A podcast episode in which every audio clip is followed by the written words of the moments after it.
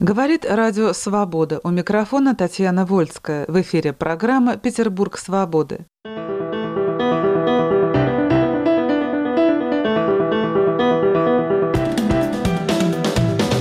Праздник спорта, недавно прошедший в России, привлек повышенное внимание не только к футболу, но и к спорту в целом, к его истории, к месту в культурной и политической жизни страны. Спорт всегда был важен для имиджа Советского Союза, и, казалось бы, спортсмены, любимцы общества должны были избежать гонений и репрессий времен Большого террора. На самом деле этого не произошло. О репрессированном спорте мы говорим со спортивным журналистом, членом Международной Федерации истории и статистики статистики футбола, исследователем футбола Юрием Лукасяком и руководителем Центра «Возвращенные имена» Анатолием Разумовым.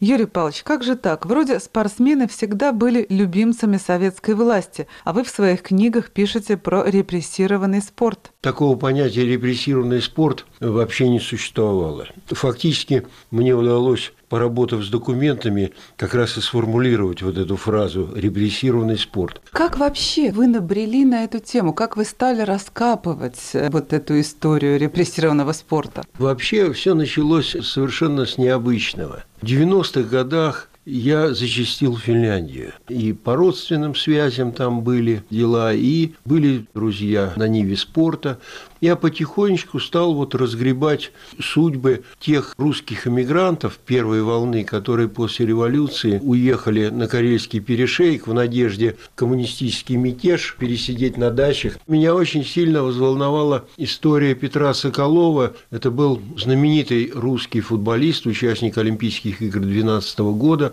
Петр Соколов сопротивлялся советской власти.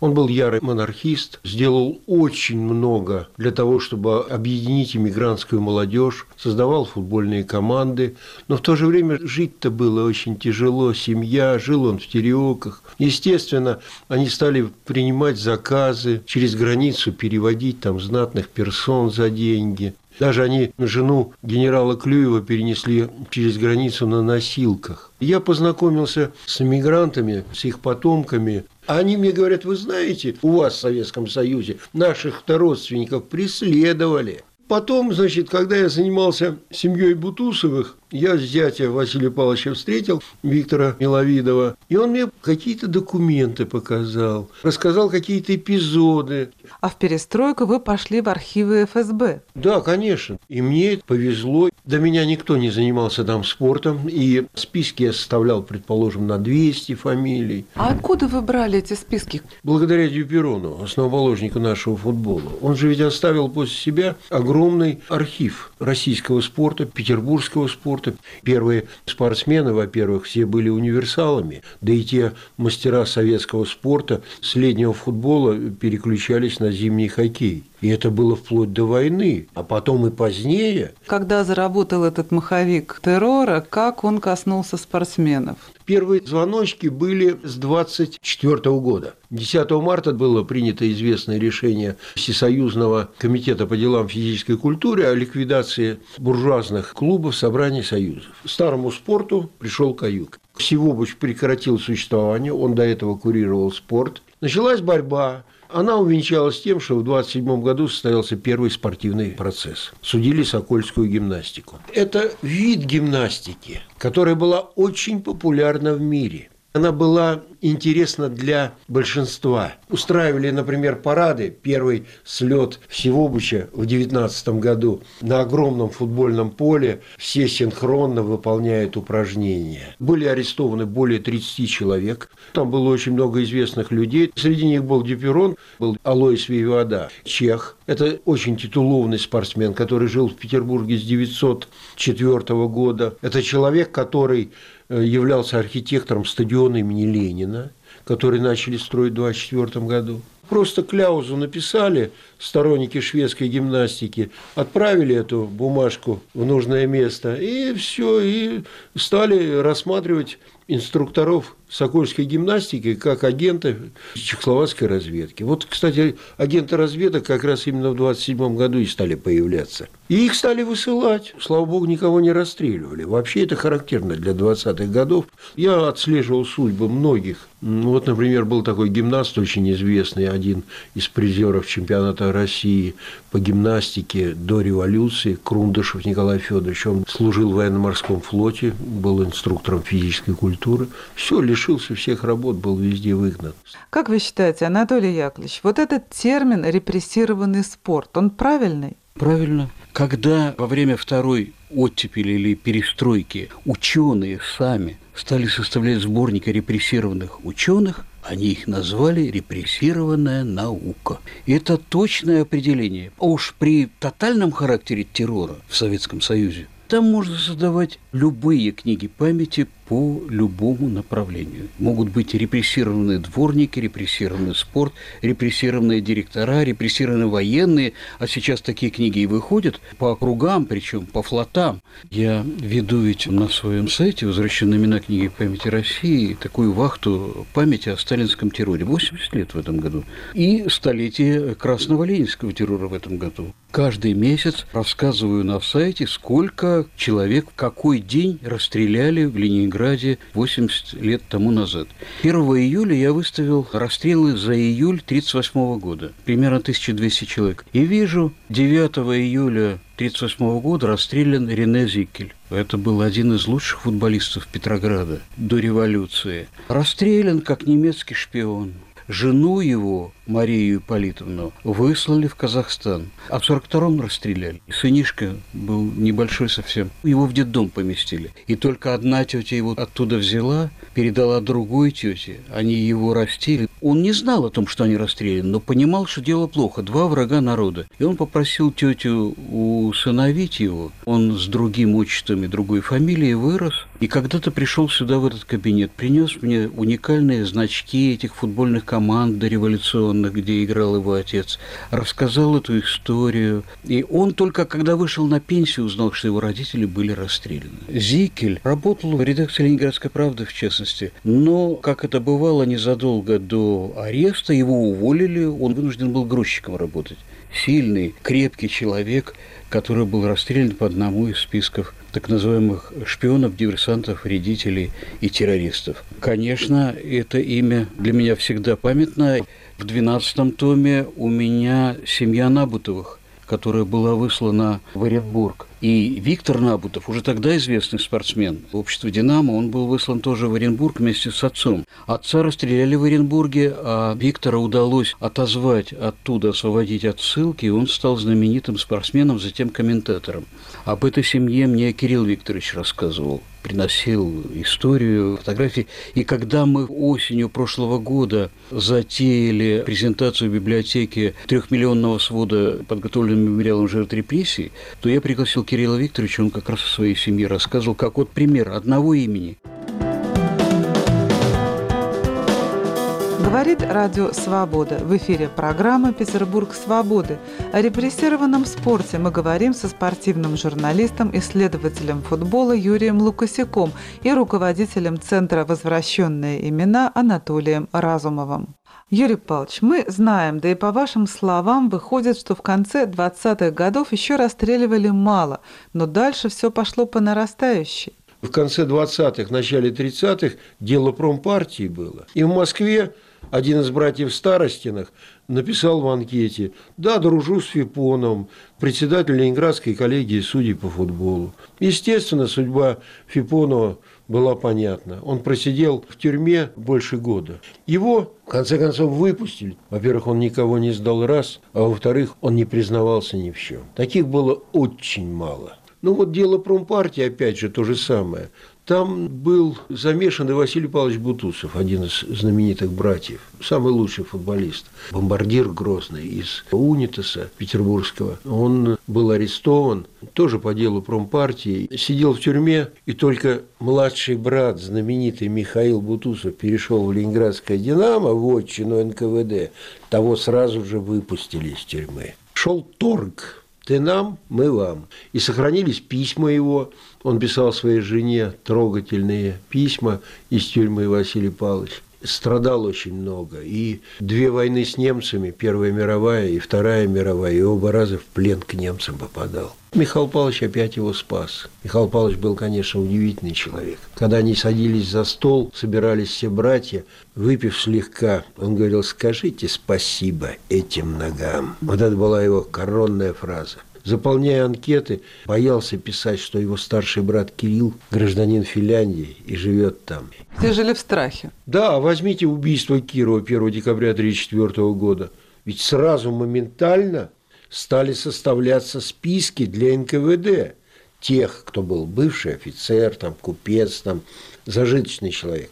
Стали преследовать клубы, если вдруг клуб где-то появлялся, пиши пропало, будет процесс, будут судить. Затем люди жили же ведь очень бедно. Когда стали проводиться первые международные матчи, вдруг 1937 год, как раз начались репрессии, приезжают баски – русское гостеприимство. Откуда-то нашлись деньги и для премии, и для банкетов в гостинице «Астория». Футбол. Знаменитое турне басков. В Испании началась гражданская война. И вот баски собрали футбольную команду из известных игроков и пустили в турне по Европе для того, чтобы собирать средства для помощи своим родным и испанцам, которые воевали там в Испании. Баски на банкет не явились. Непонятно, кто все это съел. Судьям заплатили гонорар за игру, превышающий полуторамесячный оклад среднего рабочего. Но заинтересовались органы. Это шло как раз параллельно с тем, что многих председателей городского спорткомитета арестовывали и расстреливали.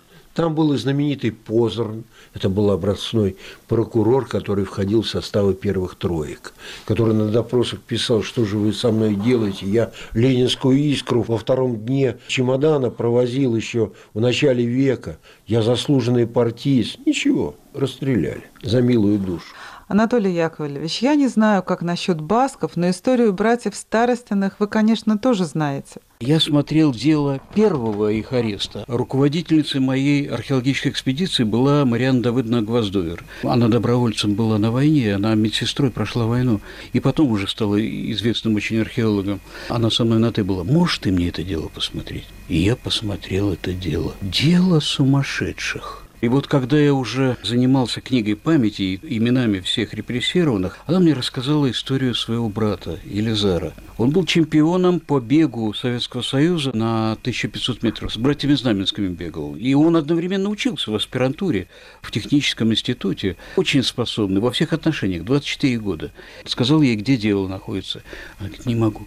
Я помню этот арест, как выбирали все, всю одежду, как пропало все. Он пропал, о нем ничего не было известно, это был 1938 год, по затее, которую придумали следователи, на даче у братьев Старостиных собиравшиеся спортсмены решили во время Первомайского парада стрелять по трибуне, по вождям партии. Для этого приготовили машину общества, которая будет выезжать на площадь. Вот арестовали множество спортсменов. За старостиных кто-то тогда сильно заступился. Они вроде были и главарями, но их освободили. Их во время войны затем арестовали, и уже они получили лагеря. А многие были расстреляны, в том числе вот Елизар Гвоздовер, как и, и другие. Знаете, дело, когда смотришь, за много-много лет работы глаз не замылился. Все они как живые переходят перед глазами. А еще тем более, я сразу после того, как дело смотрел, поехал там десятки километров чтобы рассказать о деле Мариане Давыдовне, она была потрясена. Там было и расследование по делу. Оно показало, что все это придумали, затеяли секретные осведомители НКВД. Вот все это сочинили, придумали, из этого было сделано дело, погибли, расстреляны спортсмены, а кто-то уцелел, разные судьбы. Осведомители работали на связи со своими следователями. Надо было придумать групповые дела – и придумывали, создавали, сами провоцировали. Точно такое дело, например, Ивана Николаевича Гумилева. Дело контрреволюционной молодежной организации, которая в 1938 году хотела убить Жданова. Были арестованы десятки-десятки студентов самых разных вузов. Они друг друга даже толком не знали. И со осведомителями, именно секретными сексотами НКВД провоцировали кого на разговоры в пивной, кого в студенческой среде э, разговоры и так далее. Слепили большое дело. И только потому, что карательная кампания окончилась осенью 1938 года, дело рассыпалось. Но по отдельности многие получили лагеря.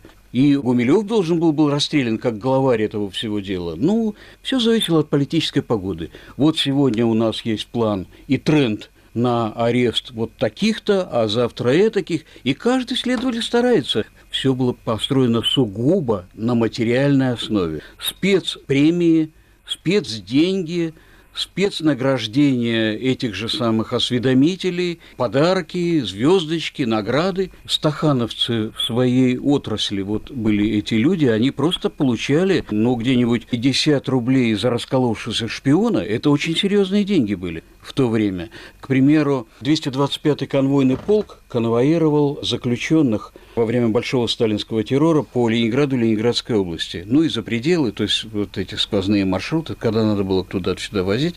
Так вот, конвоиры, которые возили соловецких расстрелянных, в день юбилея ВЧК УГПУ НКВД 20 декабря 1937 года были награждены не все, а двое были выделены по полку, и приказом по полку один получил 50 рублей, а другой 100 рублей. А следователь, который гнал план для Москвы, э, это же было ускоренное и упрощенное производство дел, ну, он получал регулярно какие-то деньги. Вернемся к спорту, ведь не только футбол.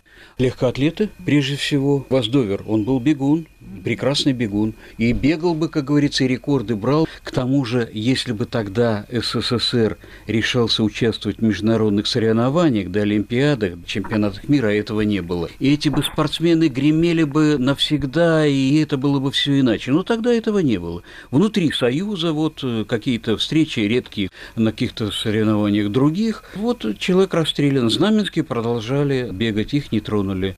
Юрий Павлович, какие спортсмены еще пострадали в это время? Боксеры. Был репрессирован, например, племянник Плевицкой, нашей певицы знаменитой. Были репрессированы и стрелки. Знаете, как отслеживали? Очень просто. Многие получали через финляндское консульство пакеты с деньгами дипломаты финские привозили в Ленинград, там кому-то предназначалось, значит, он, естественно, появлялся и тут же попадал в поле зрения. Уже за ними начинали следить. Мне кажется, что эти списки формировались вообще по ходу дела.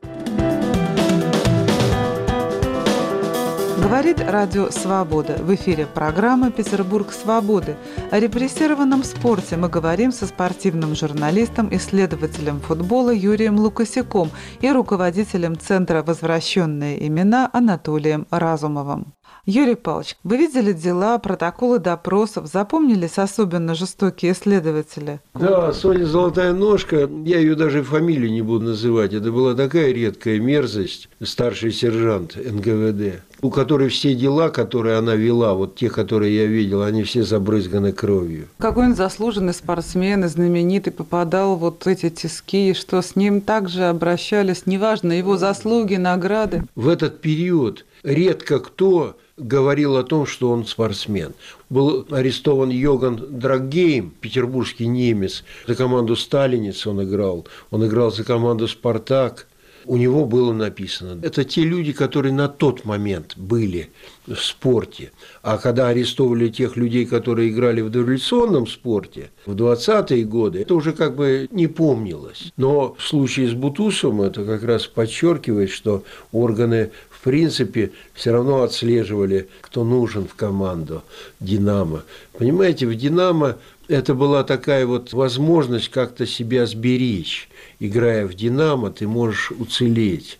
Потому что курировали «Динамо» обычно те люди, которые сидели наверху в органах. Но среди них были очень серьезные люди. Например, был латыш Эдуард Петрович Салынь Это был очень порядочный человек, и которого самого репрессировали, расстреляли позднее. Но вот он курировал «Динамо», он играл в хоккей за «Динамо». Конечно, все эти вещи, когда читаешь, это, это ужасно. Потом случай потрясающий, связан с судьбой Евгения Павловича Иконникова. Это был конструктор вооружений на заводе «Большевик». Он был очень перспективный. Более того, уже в конце жизни он был представлен к сталинской премии, даже будучи репрессированным и находясь в городе Молотове, это город Пермь. И он получил сталинскую премию посмертно уже. Он футболист, известный футболист, спортсмен, один из руководителей студенческой спортивной лиги и Петербургской футбольной лиги и Всероссийского футбольного союза. Когда его арестовали, под него специально в крестах создали конструкторское бюро. Каждый день практически он выезжал на завод в сопровождении охранника на трамвае. Вот такие судьбы. Вы понимаете, мне было легко в каком плане? В том, что я изначально располагал какой-то информацией об этих людях. У Дюперона же ведь сохранились и заявки, какие там семьи, там, где живет, где работает. Все это было. Сейчас, конечно, уже прошло много лет, и уже очень много хорошей информации.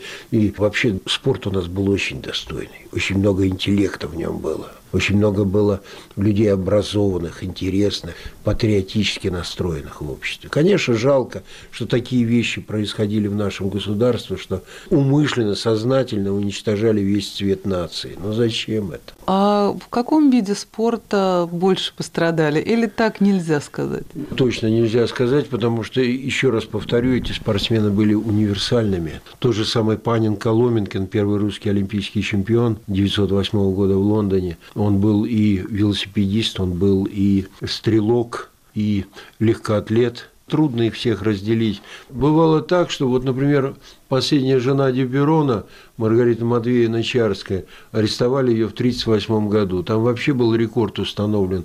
И ее допрашивали всего неделю, а потом расстреляли. 30 лет женщине красивая, молодая. Ну да, приписали ей, что она босс без определенных занятий. Вот такая категория возникла вдруг неожиданно. Взяли и расстреляли бедную несчастную женщину. Все на поток было уже поставлено. Нужно было количество, поэтому попадали люди, которые никакого отношения вообще ни к чему не имели.